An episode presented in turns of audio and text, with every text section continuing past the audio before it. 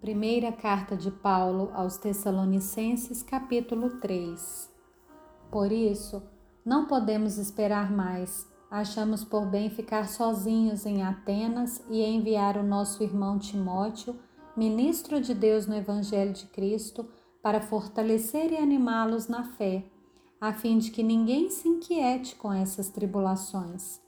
Porque vocês mesmos sabem que fomos designados para isso pois quando ainda estávamos com vocês, predissemos que íamos passar por aflições, o que de fato aconteceu e é do conhecimento de vocês.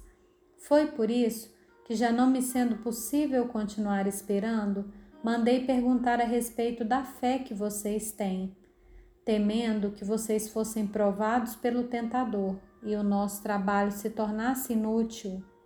Agora, porém, com o regresso de Timóteo, vindo do meio de vocês, trazendo-nos boas notícias a respeito da fé e do amor que vocês têm, e ainda de que sempre guardam grata lembrança de nós, desejando muito nos ver, como aliás também nós temos vontade de ver vocês. Sim, irmãos, por isso ficamos animados a respeito de vocês, pela fé que vocês têm apesar de toda a nossa necessidade e tribulação. Porque agora vivemos se vocês estão firmes no Senhor. Pois que ação de graças podemos render a Deus no que se refere a vocês, por toda a alegria com que nos regozijamos por causa de vocês diante do nosso Deus?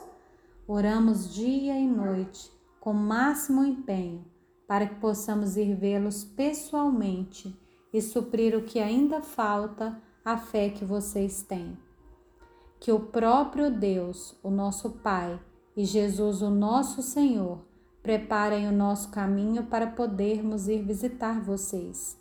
E o Senhor faça com que cresça e aumente o amor de uns para com os outros e para com todos, como também o nosso amor por vocês a fim de que o coração de vocês seja fortalecido em santidade, isento de culpa, na presença de nosso Deus e Pai, na vinda de nosso Senhor Jesus, com todos os seus santos.